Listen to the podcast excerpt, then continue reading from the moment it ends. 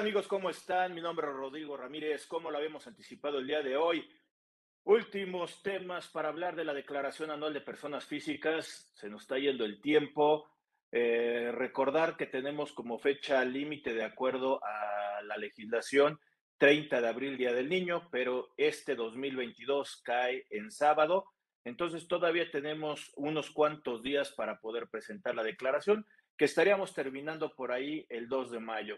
Una de las cosas que siempre he estado diciendo y hay que tener mucho cuidado, cuando me da una declaración por pagar, hay que tener cuidado porque tengo que mandar la declaración y el pago en fechas a más tardar el 2 de mayo. ¿Eso por qué? Porque para eso se considera que está presentada la declaración. Si fuera solamente un saldo a favor, con todo esto podrían ustedes mandarla por ahí a las 11 con 59 minutos y no habrá ningún problema. El problema es cuando hay un importe por pagar, que eso sí tienen que preverlo, que hacerlo en el mismo 2 y si se van hasta el último momento para poder presentar la, la, declaración y obtener una línea de captura, seguramente se les va a complicar al realizar la cuestión del pago. Entonces ahí lo que les diría, nada más como recomendación, tener estos pequeños detalles. Vamos a estar platicando sobre otros detalles de esta declaración con el tema que hemos denominado Declaración Anual de Personas Físicas, ahora con el enfoque de dividendos para el 2021. Y ahorita haré la presentación de un gran amigo que, el día de hoy nos acompaña, pero permítanme ustedes, igual que he estado haciendo las recomendaciones, que nos pongan los comentarios en la parte de abajo y en su oportunidad los leeremos, en su oportunidad los estaremos contestando, en su oportunidad los estaremos haciendo ahí este, la atención respectiva. Como saben, pues bueno, estamos grabando estos, estos, este contenido, estaremos contestándoles un poquito después. De, haciendo esa alusión también que nos inviten a, a que nos sugieran temas, este, que ustedes quieran tratar y que a su oportunidad también yo estaré consiguiendo expertos especialistas en el área para que al final de cuentas, bueno, se platique del tema que ustedes estuvieran solicitando y yo me encargaré de traer amigos y expertos que nos platiquen sobre ese tema. De igual forma, los invito a que se suscriban al canal de YouTube de Rodrigo A. Ramírez Venegas. Al ladito de la suscripción está una campanita que te avisa cada vez que estamos subiendo contenido. Como ustedes podrán observar, pues estamos subiendo un contenido constante y al final de cuentas creo que hay muchos temas que creo que te pueden interesar. Entonces, aparte de suscribirte, te invitamos a que le pongas a la campanita y te va a estar avisando del contenido que subimos. Igual manera en Facebook, que nos regalen un like para que este, en la página de Ramírez Venegas Consultores les vaya notificando cada vez que estamos subiendo contenido, que nos busquen en cadenas de distribución de podcast como es iTunes, este, eh, Spotify, Amazon, este, Google, Google Podcast, que van a estar eh, obteniendo el contenido porque también nos lo han pedido que lo subamos para que en el trayecto de la casa a la oficina, pues bueno, puedan escuchar contenido de calidad y agradecemos que nos hayan solicitado ese tipo de cosas para poder subir el contenido y aparte poderlos acompañar viéndonos, escuchándonos y platicando y conversando con ustedes. Ya después de esta introducción y esta perspectiva de, lo que estamos haciendo y subiendo la cuestión del canal, pues nada más me faltaría decirles, ayúdenos a compartir. Ya llevamos más de dos años con contenido, creo que es de mucha valía por los invitados principalmente. Entonces, compártanlo, ayúdenos a seguir creciendo como canal. Ahí sí se los pedimos toda la gente que hacemos esta, esta emisión, les pedimos que nos ayuden a crecer compartiéndolo para poder llegar a otros oídos y a otros, otros ojos. Pues bueno, lo prometido es deuda, ya lo había comentado, el día de hoy vamos a estar platicando de la Declaración Anual de Personas Físicas eh, del 2021, pero con el enfoque de los dividendos. Y para esto el día de hoy me acompaña un gran amigo, maestro, especialista en el área fiscal, en el área contable, que nos acercamos con él para que nos platique sobre estos dividendos en la declaración anual. Él es licenciado en contaduría, tiene una especialidad en fiscal por parte del posgrado de la UNAM y también tiene por ahí este, una especialidad en derecho fiscal por parte de la Universidad del enfoque de derecho de la, de la Universidad de Derecho, del, también de la UNAM. Entonces, ahí estaríamos de la Facultad de Derecho, perdón, de la UNAM, y que creo que todos estos eh, parámetros de, educativos que él tiene le ayudan a tener una comunicación con los jóvenes, porque él también da clases, también en la, en la especialidad de la Facultad de Contaduría y Administración. Entonces, creo que también todo esto lo puede combinar y por eso nos acercamos con él para poder platicar de este tema. Es titular también del programa Consultorio Fiscal de diferentes emisiones que tiene la UNAM de la Facultad de Contaduría y Administración, que le da justamente un alcance a personas a través de la televisión abierta, a través de este, también de los mecanismos de redes, para poder conocer algunos temas y los abordan con los invitados que él también este, realiza en, en diferentes ocasiones. Él es el contador licenciado en contaduría Miguel Ángel Martínez Uc. ¿Qué tal, Miguel Ángel? Muy buenas tardes, ¿cómo estás? Rodrigo, muy bien, muy agradecido, muy contento. Gracias por la presentación y también por la invitación que me haces a tu programa. La verdad, tan valioso en esta ocasión.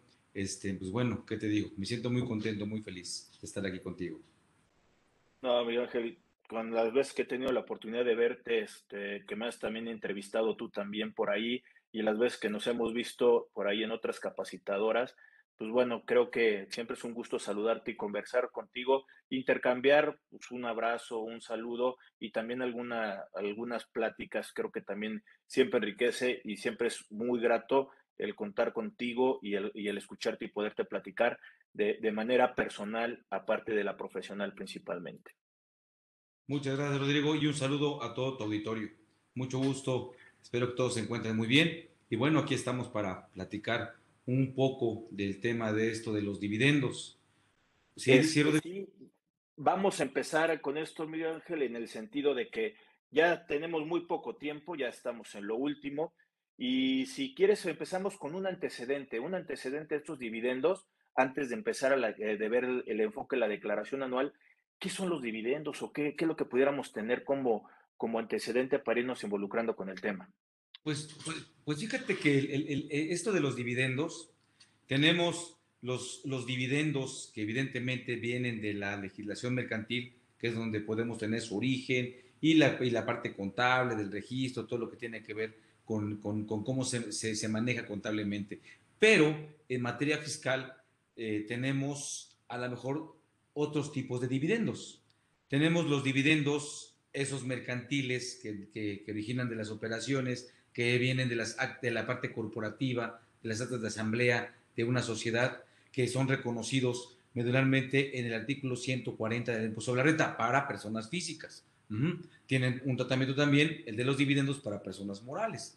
Pero también en este 140, pues tenemos los dividendos fiscales, si me permites decirlo así, que también coloquialmente le hemos, le hemos dado, eh, intitulado los dividendos fictos, ¿no? Que es como los llevamos a conocer. Entonces tenemos dos tipos de dividendos, los que, los que son originados por las utilidades que genera una sociedad mercantil y los dividendos que por disposición expresa de la ley impuesto sobre la renta les llama dividendos y le da el tratamiento igual a los que, a los que se originan por las operaciones de las empresas este, eh, y se generan por las utilidades. ¿no?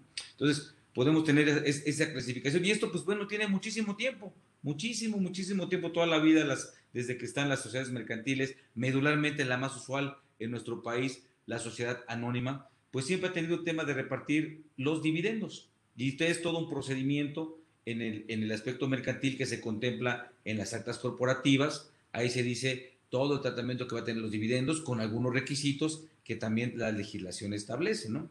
Ah, ahí nada más quiero hacer una precisión en el sentido de que en esas actas corporativas, medularmente eh, se, puede establecer que los socios pueden recibir intereses. Y así le llama la ley intereses. Y esos intereses van con cargo a un gasto. Pero para efectos fiscales, esos intereses también son dividendos, ¿no? Los famosos intereses del 9% que contempla la, la, legislación mercantil, medularmente, sí, en lo que son el artículo 85 y el artículo 123 de la Ley General de Sociedades Mercantiles. Entonces, ahí tenemos un, dividendo que no es dividendo para efectos mercantiles, pero sí lo es para efectos fiscales, ¿no? Fíjate que con lo que estás empezando, con este antecedente, Miguel Ángel, o sea, luego, luego empiezo yo a, imaginarme algunas, algunas eh, preguntas que puedo, podemos ir vinculándolo. Pero, por ejemplo, para ir matizando lo que comentaste, ¿no? Ley General de Sociedades Mercantiles eh, son, eh, una, son sociedades que con el objetivo es generar unas utilidades repartibles a los socios o accionistas, en la cual, pues bueno, es mi capital en riesgo, es algo que al final de cuentas yo estoy invirtiendo y espero que me estén redituando que serían las utilidades mercantiles que estás comentando y que al final de cuentas ese dividendo, la palabra lo dice, sería dividir esas utilidades que se vayan generando, independientemente de que eh, puedan existir asimilaciones o algunos temas fiscales que lo van, lo van a asimilar a un reparto de utilidades, que no lo son, y ahorita las estaremos platicando. Pero partiendo de ese orden de ideas, entonces, el dividendo son de las utilidades, es el rendimiento que yo esperaría tener en cada una de mis, de, mis acciones, por la cual yo tengo la, la cuestión del riesgo, y es lo que también llegan a conocer como renta variable. Así es. Justamente eso es lo que en principio es el dividendo tal cual, ¿no? Y ya, ya como, como ya comentamos, existen los, ahora los dividendos fiscales, si me permites llamarlos así, que son los que reconoce la legislación fiscal en el artículo 140 del impuesto sobre la renta. Y pues bueno, el, el, el, el tema de, de, mi consideración respecto de estos dividendos, amigos, lo que les, lo, lo que les debo de, de decir o sugerir, perdón, es veamos bien cuál es el origen de los dividendos si es el caso en que nos toca declarar estos dividendos. Los dividendos son acumulables, ese es un hecho. De que se deben de acumular, se deben de acumular, lo establece el primer párrafo del artículo 140 de la ley del impuesto sobre la renta. ¿sí? Ahí está claramente. Y tenemos que ver si fueron dividendos, no fueron dividendos, cómo se repartieron. Eso es por la parte corporativa. Para efectos fiscales, si se repartieron independientemente de lo que pasó corporativamente, se debe de pagar un impuesto, se deben de acumular. Me explico. Por ejemplo, hay reglas del juego en la materia mercantil que para poder repartir un dividendo, ya que tengo una utilidad, tengo que ver ese famoso, este, eh, esas pérdidas, si ya las este, pagamos pérdidas o no hemos pagado pérdidas. Es un procedimiento que marca la ley. Lo que es también la reserva, la reserva que tenemos que hacer en materia mercantil y después de ahí ya se tiene el dividendo, que es el que se va a dividir, como bien comentaba Rodrigo, se va a dividir entre los accionistas en función a su tenencia accionaria, ¿no? Eh, aquí, eh, independientemente de lo que pasó mercantilmente, tenemos que ver, se pagaron, hay un documento, de hecho, hay una obligación de expedición de un CFDI por el tema de los dividendos que, se están, que, que la persona moral está entregando. Esta persona moral, eh, cuando entregó los dividendos, tuvo la obligación de hacer una retención y esa retención enterarla. Esta retención va a tener una situación discrecional respecto del socio. Esto ya es para efectos de la declaración. La ley establece que los dividendos como tal son acumulables, pero da la posibilidad de que ese impuesto que retuvo la persona moral lo pueda acreditar el socio en su declaración anual en el caso en que él también acumule esos esa retención que se le hizo, ¿no? Y ahí tenemos que ser muy meticulosos, tenemos que llevar el ejemplo, tenemos que hacer el ejercicio para ver si conviene o no conviene, porque puede darse la posibilidad que nos pueda dar un saldo a favor, ¿no? Entonces, este, este, este, esta retención, evidentemente, pues no es directa, ¿verdad? Hay un procedimiento que la ley nos está marcando. Nos establece la ley en su mismo primer párrafo, creo que ese es completito, nos da el procedimiento que aparentemente es muy sencillo, ¿no, Rodrigo? Eh, aparentemente es muy, muy sencillo. Si yo voy a pagar dividendos, bueno, si yo recibí dividendos, tomo el dividendo, lo voy a multiplicar por el factor del 1.4286 que la misma ley me lo da. Ustedes lo van a encontrar en el mismo primer párrafo del artículo 140. Ahí está, es, es más, al terminar el párrafo es lo último que nos dice eh, ese, ese, artículo, no es el primer del artículo es el factor del 1.4286. Ahora, al resultado que nos dé es a lo que le voy a aplicar la tasa del 30%. Y después ya voy a poder hacer el tema del acreditamiento en función a la retención que me hizo la persona moral. Esto es una opción, no es obligatorio. Lo que es obligatorio en todos los casos es acumular el dividendo. Es un punto que tenemos que tener muy claro, porque muchas veces hay confusión o se puede dar de que, ah, no, yo decido no acumularlos, entonces no acumulo el dividendo. No, como que no lo declaro. No, ese hay que declararlo porque hay que declararlo. Ahí no hay ni, ni, ni, ni, ni qué discutir. En donde se puede es si yo decido acreditar, en donde tengo que hacer mi ejercicio para ver si le conviene o no le conviene a esa persona física hacer el acreditamiento o no hacerlo, ¿no? Y contemplando que tenga ingresos de otros capítulos, ¿no? del título cuarto. Que, que, ahí también una de las cosas que está haciendo muy, muy puntual la precisión, este, Miguel Ángel, estás hablando de las personas físicas porque ese fue el objetivo de la plática de esta charla. Porque dices acumulación.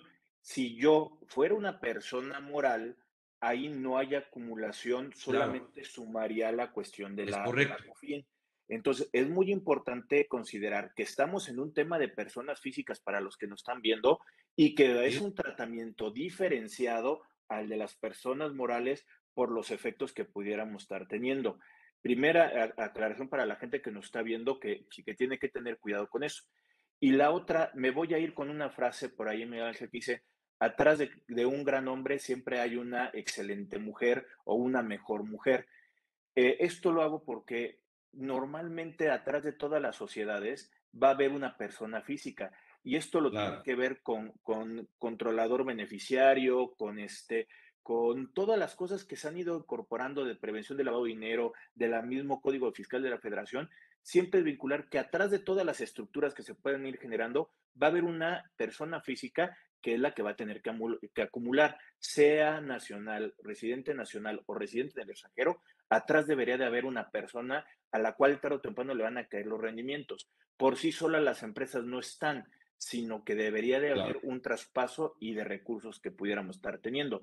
Ahora sí, con todo esto que nos estás comentando, también nada más para poder este, decirle rápidamente a la gente que nos está viendo, e, este factor que nos comenta eh, Miguel Gel eh, es, una, es una razón de lo que sería el 30 sobre el 70%, ya que, ya que el, impuesto sobre la renta de una persona moral es el 30%, se convierte en un impuesto corporativo. En otros años que hemos tenido tasas del 28, del 29, 35, estamos hablando que debería de ser a la razón del 100% para cualquier cosa que ustedes no tuvieran a la mano una ley del ejercicio actual, con que sepan cuál es la tasa del impuesto del ejercicio, nosotros podríamos estar determinando el correspondiente factor, Miguel.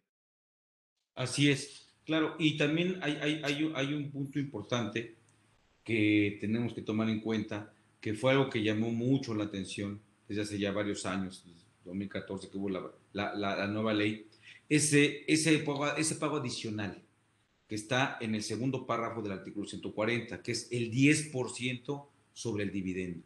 Ese es un pago completamente adicional que se está haciendo. Ahora, hay que tener mucho cuidado, este, Rodrigo, amigos, porque en las empresas es común que, pues por necesidades, no, no, no lo digo como una mala práctica.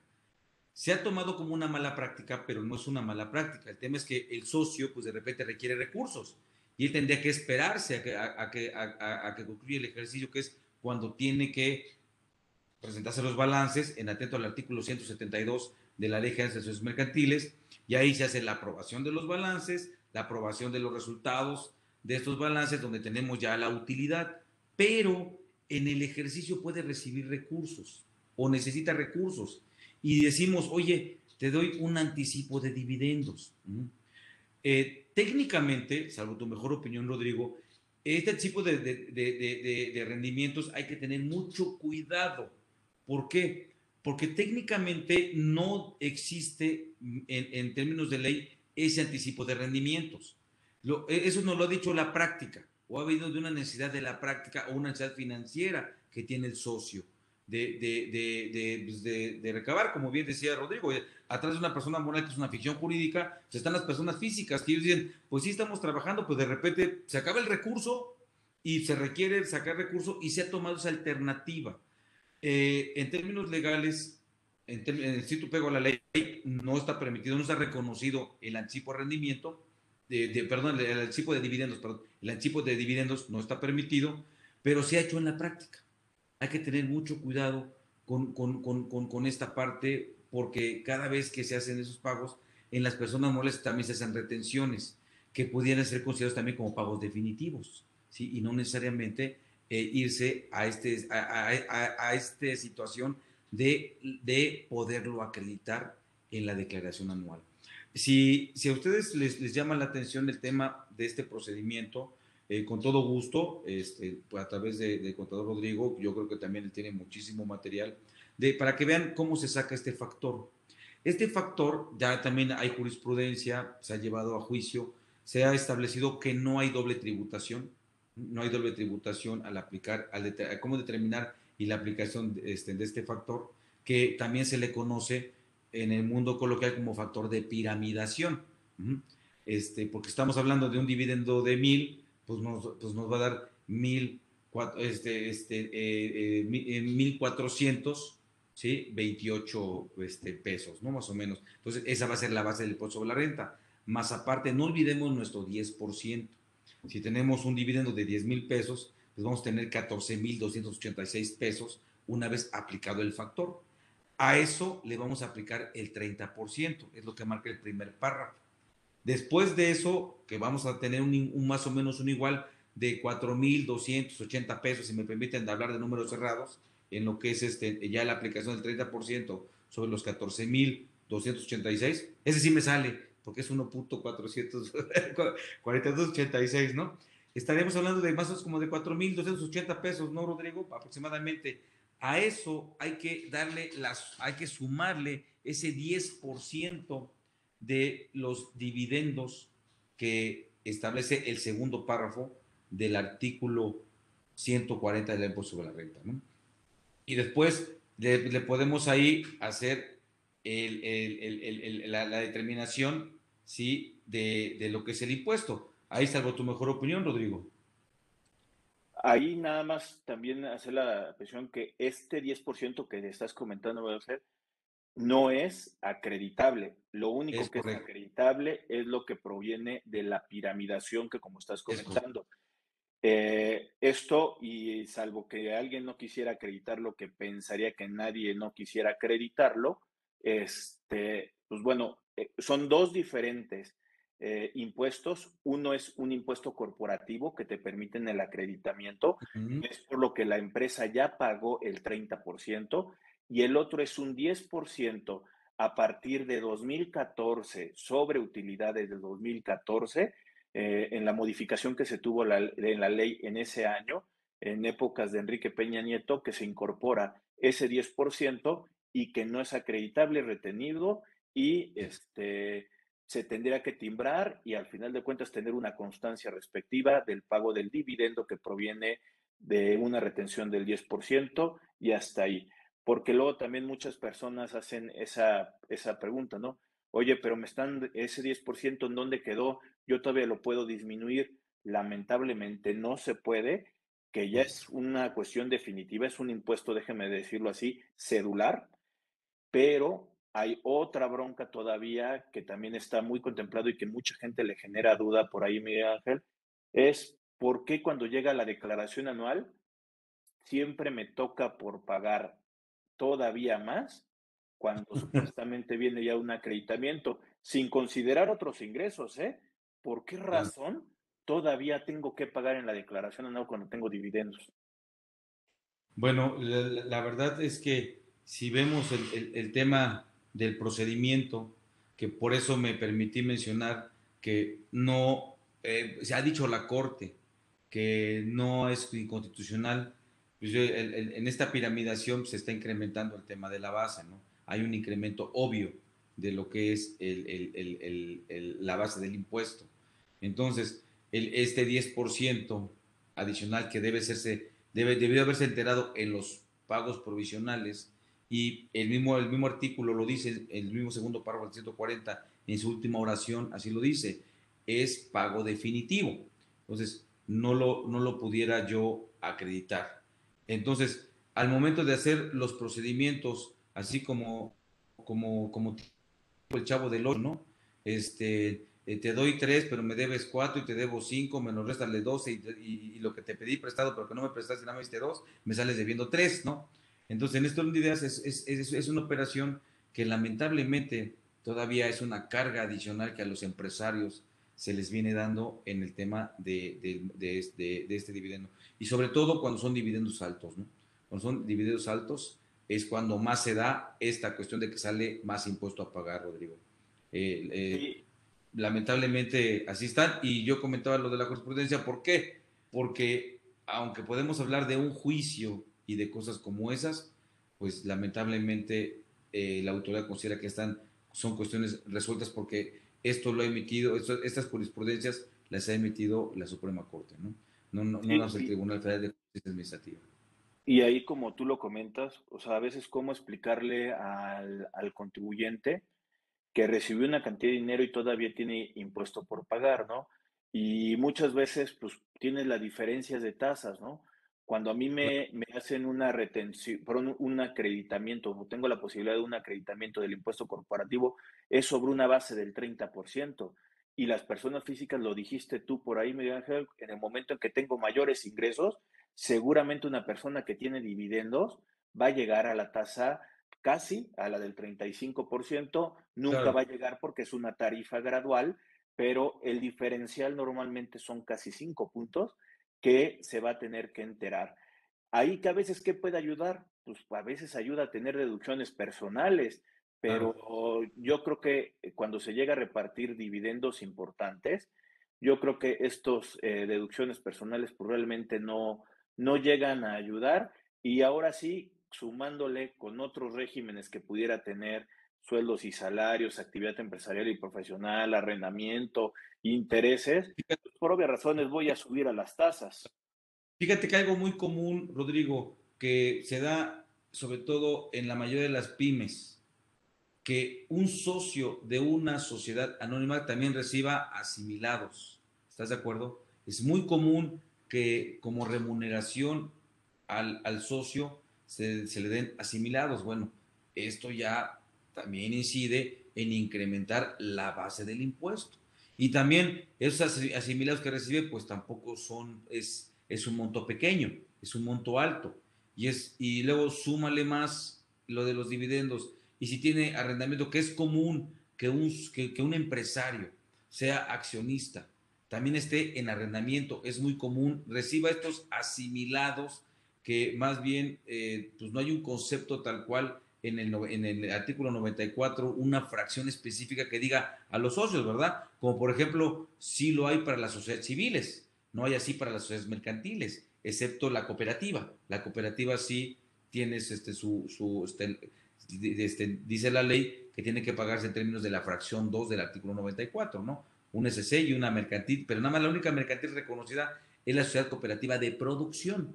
Entonces, en este caso, el socio no tiene, el socio de una sociedad mercantil, en específico la SA, que es la más común, no lo tiene. Entonces, se le busca remunerar a través de otros ingresos, que también hay que tener mucho cuidado cómo estamos manejando esos asimilados, porque yo he visto nada más que es que recibe asimilados, pero de, de cuáles, según qué fracción del artículo 94 le estás pagando, tiene siete fracciones.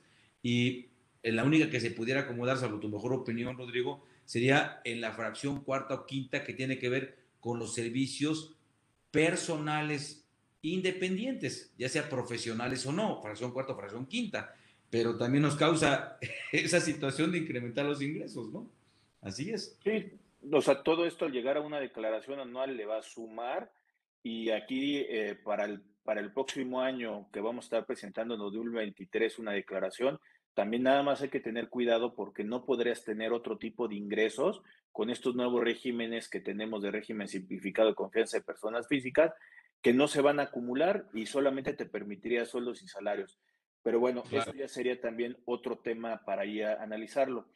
Pero también ahí, Miguel Ángel, al principio de la, de, de bueno, por ahí en, en, un bloquecito que teníamos, eh, comentaste, eh, pues realmente me están pidiendo el dividendo entregado yo tengo mi factor de, de, de, factor de piramidación o gross up, dependiendo cómo le quieras llamar, pero es esa, esa piramidación y ya me da el importe a acumular.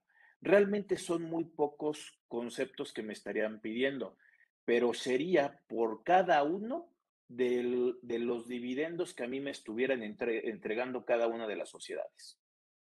Es correcto, es correcto, sí. Es, es, es, es lo individual en cada una de las sociedades, porque también hay que tomar en cuenta eso. Puedo tener una persona física, pues puede ser socio de diversas empresas, no necesariamente nada más de una, que también es un tanto cuanto común.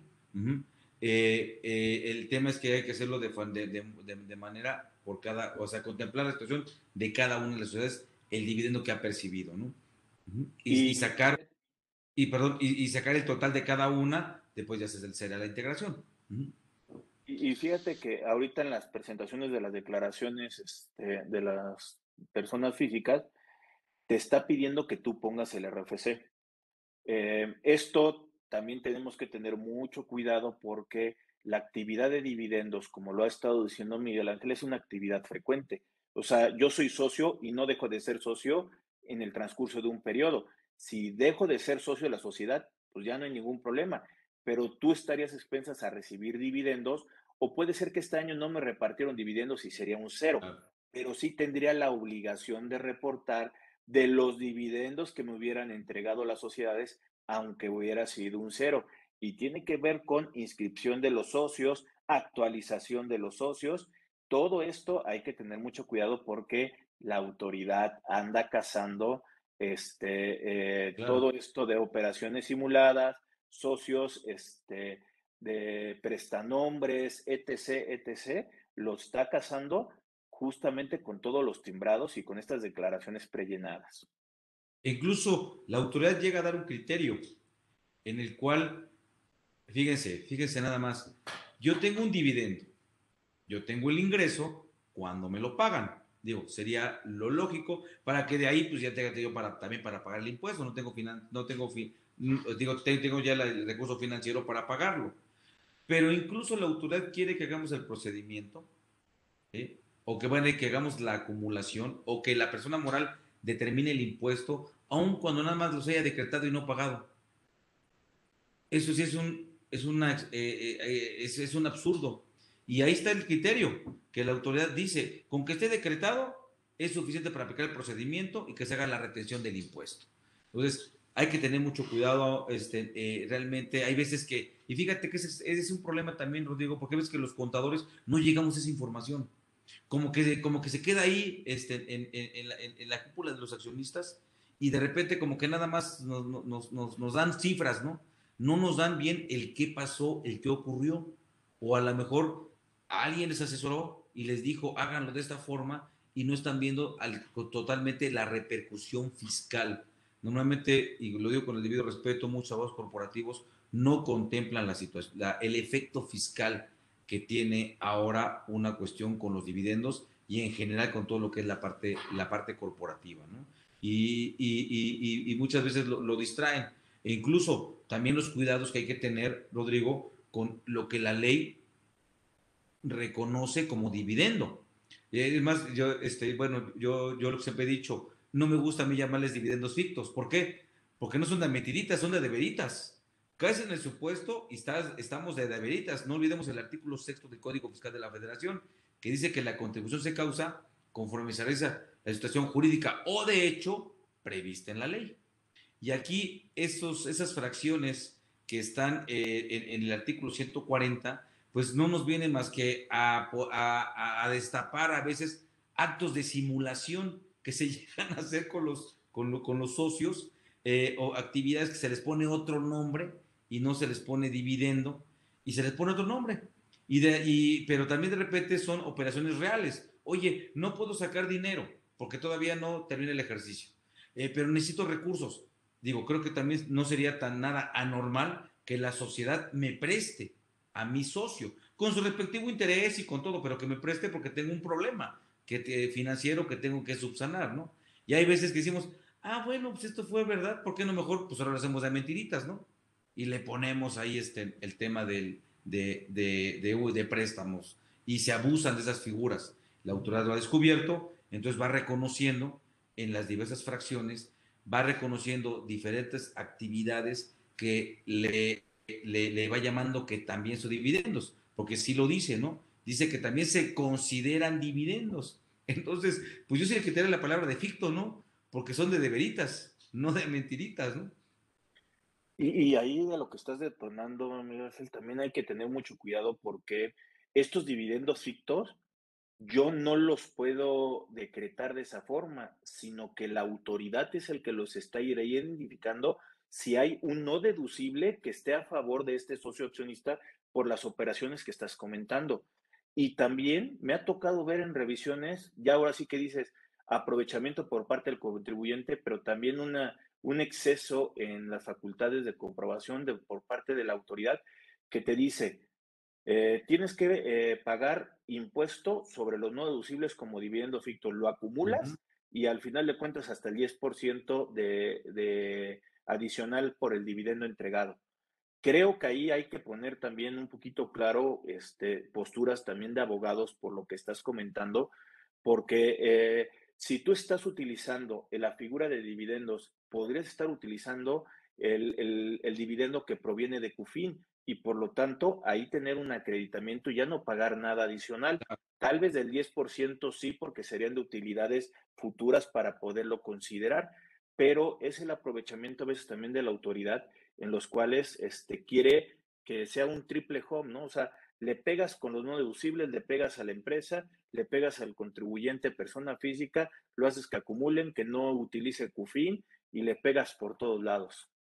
Claro, ese es, es, este, las consecuencias o los riesgos que debemos de analizar nosotros, que a lo mejor no, no va a estar en nosotros la decisión, porque también es muy común, Rodrigo, que de repente el empresario, ah, pues cópenme esto y, y págalo de aquí, págalo de allá, y no le puedes decir nada.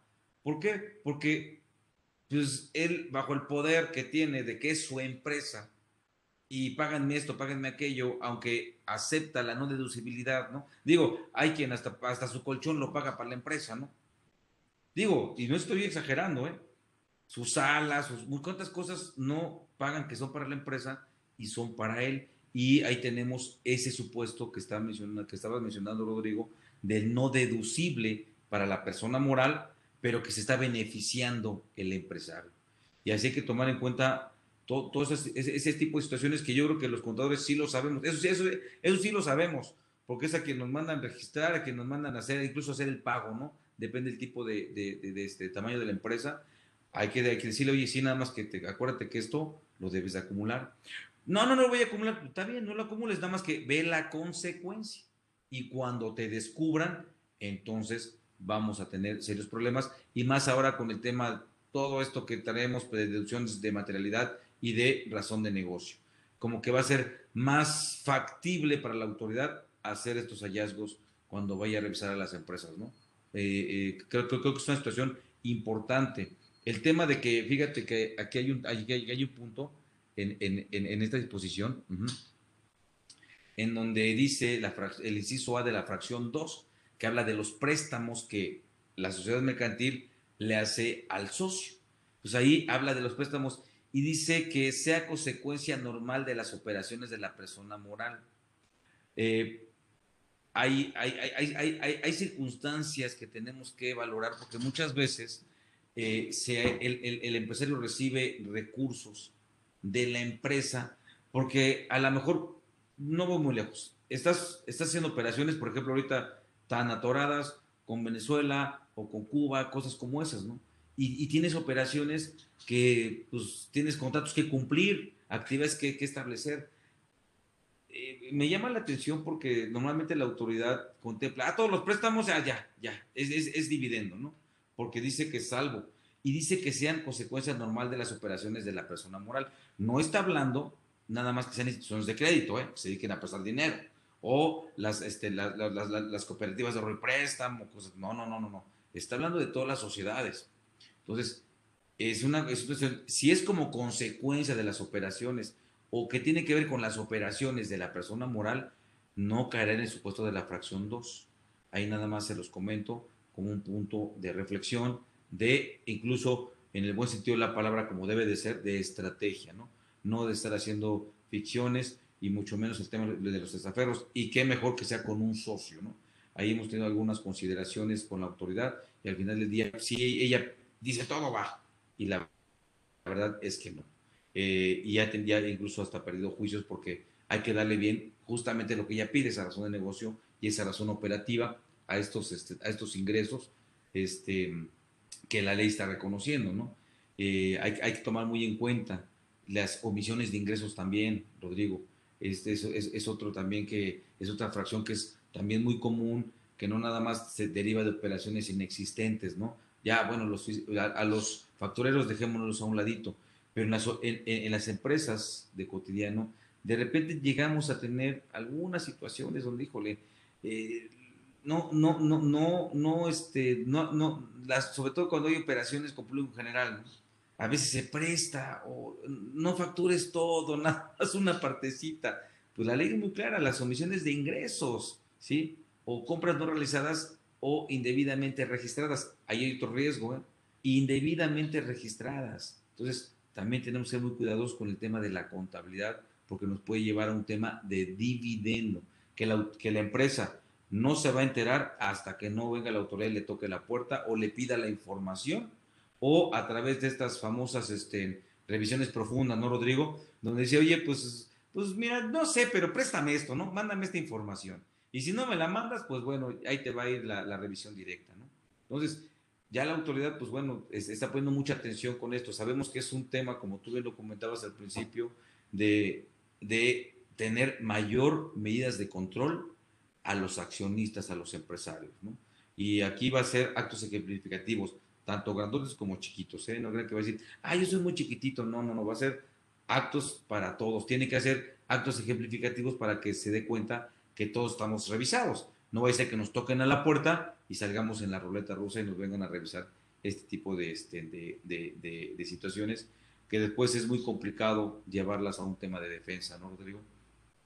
Sí, Miguel Ángel, concuerdo con, contigo. Este, esta frase que luego también se dice por ahí, ¿no?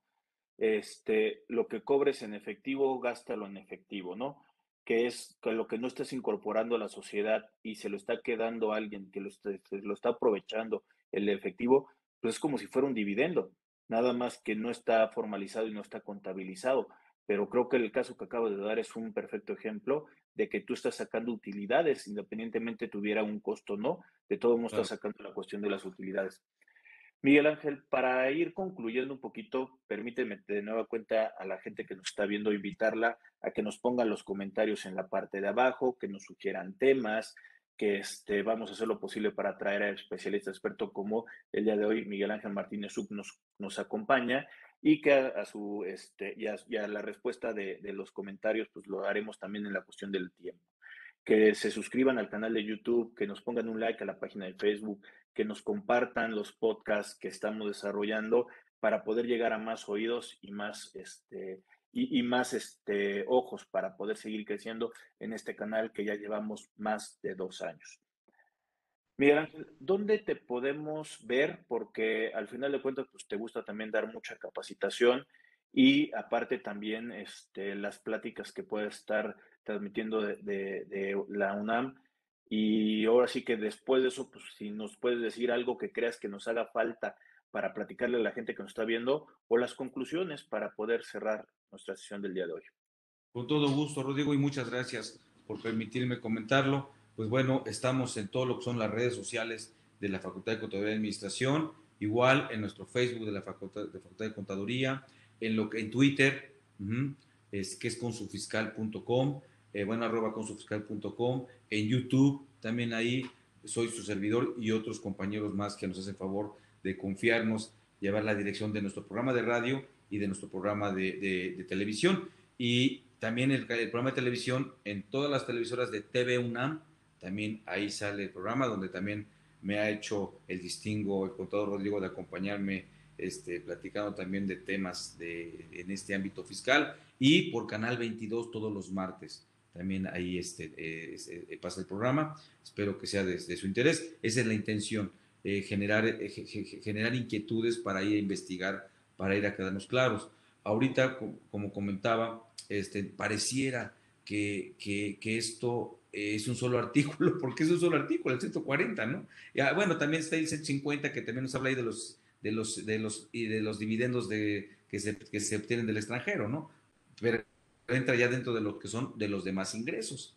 Entonces, yo, yo lo que les invito es que, eh, pues, ahí hay que meterse con la declaración del socio. A veces el socio tiene otro contador, hay que platicar con él, hay que porque lo que estamos viendo es, pues bueno, ser productivos y cuidar a, nuestras a, los empresarios. Yo, yo, yo, me refiero a cuidarlos porque finalmente si hay empresa hay trabajo y ahí estamos prestando los servicios, ¿no? A los empresarios. Entonces, el que arriesga, el que emprende, hay que, yo digo que también debe ser cuidado, ¿no? Entonces hay que sensibilizarlo, cuidarlo de qué fue lo que pasó en la empresa, a lo mejor informar bien a su contador, porque muchas veces nada más lo que nos dicen es, este, pues es una cosa y lo que ocurrió realmente es otra. Y a veces el, empresario no le tiene en su persona la confianza a su mismo contador de la empresa. Entonces, es un punto importante porque después vienen los problemas y se echan, y bueno, finalmente el empresario tiene el problema, ¿no? Pues se, echan la bolita, pero de echarse la bolita es prever un problema para nuestros empresarios. Ese sería un, este, una, una, sugerencia que, que, yo hago en el sentido de, pues nada más acercarnos, decirle, oye, viene tu anual, recibiste dividendos, este, pues déjame platicar con tu contador para darle la información adecuada y te declare adecuadamente, ¿no? Porque muchas veces no se hacen o hay, hay, hay, hay ciertos problemas. Eso te lo digo también por la vida profesional, ¿no? Y, pero finalmente, quien queda mal es el gremio. Ese, ese es lo peor. Nuestro gremio como contadores somos los que quedamos mal, ¿no? Uno por un lado, uno por otro lado, y al final del día, lo único que pasó fue esa comunicación de información. Determinemos adecuadamente, veamos que lo que el dividendo que se llevó tenga su CFDI, esté vinculado con la cuestión de la asamblea. Si, nos, si tenemos alcance esa información y si no solicitarla, que nos permitan para que todo vaya bien, previendo una revisión futura que en donde la autoridad pueda descubrir. Recuerden que se acaba de hacer o hay que estar la obligación de hacer la actualización constante de los socios de las sociedades. Eh, la autoridad tiene toda la información. El tema de en las mismas declaraciones, muchas, muchas ya vienen prellenadas. Ya la información, ya la autoridad tiene muchísima información.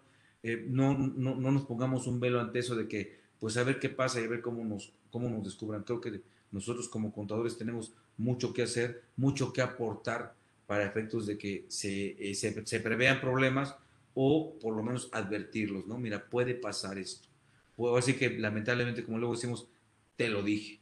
Te lo dije. Y analicen bien la situación de cada uno de sus, de, sus empresarios para ver la conveniencia de acumularlo, de no acumularlo, porque pues bueno, a lo mejor como bien eh, salen muchos casos, sobre todo con los altos ingresos, pues sale hasta pagar de más, ¿no? Entonces, hagamos bien nuestro ejercicio, nuestro simulador de cómo sería la declaración acumulando los dividendos y, nada más con la precisión que hizo hace rato el contador, el contador Rodrigo, no estamos hablando de las personas morales, ¿eh? es nada más de la acumulación de la persona física. Concéntrense en eso. Que interviene, sí, interviene, pero nada más en el tema de retención, las constancias, el CFDI y que, que corporativamente eso haya quedado en base a lo que estableció los estatutos o las modificaciones o, o la Asamblea General de Socios, ¿no? Pero siempre hay un documento corporativo para ello. Fíjate, ahí Miguel, todavía voy a tomar el comentario que acabas de decir de la importancia de tener comunicación entre el contribuyente, contador o los contadores involucrados, porque eh, por aquí, bueno, ya esperando que termine este video, los invito a que busquen en el canal de YouTube. Hay ya programas que hablamos de la CUFIN, hay programas que hablamos de la CUCA, en el cual todo esto tiene que ver con utilidades distribuidas y el que puede tener la información un poquito más amarrada puede ser el, em, el, el, contador de la empresa. Si estás repartiendo dividendos o estás repartiendo una utilidad escondida en un reembolso de capital, que muchas veces no te percatas tú porque tal vez no está timbrado y es una obligación el que pudiera estar timbrado cuando se reparten utilidades. Entonces, yo creo que sí es muy importante lo que nos está comentando como cierre eh, Miguel Ángel, porque este, tenemos que tener mucha comunicación. Hay otras frases que también dicen por ahí, ¿no? El, este, tú debes de tener un buen abogado, un buen contador y, este, un, y un este, sacerdote, ¿no? Para cualquier cosa que te salga en el, de, las cuestiones por ahí, Miguel. Yo creo que eh, a estas tres personas le tienes que contar todo, este, le tienes que contar todo, ¿no? Claro, claro, claro. Ahí, ahí, ahí, ahí se, se, acabó el secreto. Ahí no debe se crecía para evitar problemas a futuro. No, y aparte porque pues para eso nos están contratando, ¿no? Pues, pero necesitamos conocer todos los panoramas. El que te va a aconsejar, el que te va a decir si está bien o está mal, o el que te va a poder eh, prevenir de las cosas que puede estar haciendo, pues yo creo que es justamente el vínculo del contador y el abogado, el administrador también, o sea, todos los que están involucrados en la operación deben de conocer realmente las cosas que están haciendo para mejor asesorar. Pues bueno, Miguel Ángel. Nada más digo, no, tengamos reserva en decir las cosas, ¿eh? porque no es miedo, no es miedo, la verdad es que no, no, es reserva que luego, híjole, no, no tengamos reserva, lo que sí, preparémonos bien, que también para esto sirve todo este trabajo que hace el contador Rodrigo, para prepararnos bien, tienen fundamentos, tienen esto, con todo gusto, este, bueno, con todo gusto hay que irlo a leer, hay que irlo a analizar, para cuando lo tengamos que decir, que informar, nos hagan o no nos hagan caso, siempre sea un servicio profesional. Miguel Ángel, muchas gracias por acompañarnos el día de hoy ante la distancia. Un fuerte abrazo. Muchas gracias Igualmente, amigo. comentarios vertidos. Igualmente, amigo, muchas gracias. Igual un fuerte abrazo a ti, a tu familia y a todos, eh, a todos los, los, los consejos que llega el programa. Muchísimas gracias. El día de hoy nos acompañó el licenciado en contaduría, especialista en fiscal, el especialista en derecho fiscal, Miguel Ángel Martínez Uc, gran amigo, gran este platicador, gran conversador, como lo vieron el día de hoy. Así es que también busquen por ahí, hace unas cuantas temporadas estuvimos platicando de del flujo de efectivo y creo que también todo esto nos ayuda para poderlo complementar. Ya nos dijo también está en la UNAM, este, en Radio UNAM y en TV UNAM, entonces también creo que sería muy importante que siguieran ese tipo de, de productos, programas, que al final de cuentas siempre ayudan por lo menos al estar escuchando te vas a enterar de algo. Muchas gracias por habernos acompañado. Estamos en contacto. Saludos. Bye.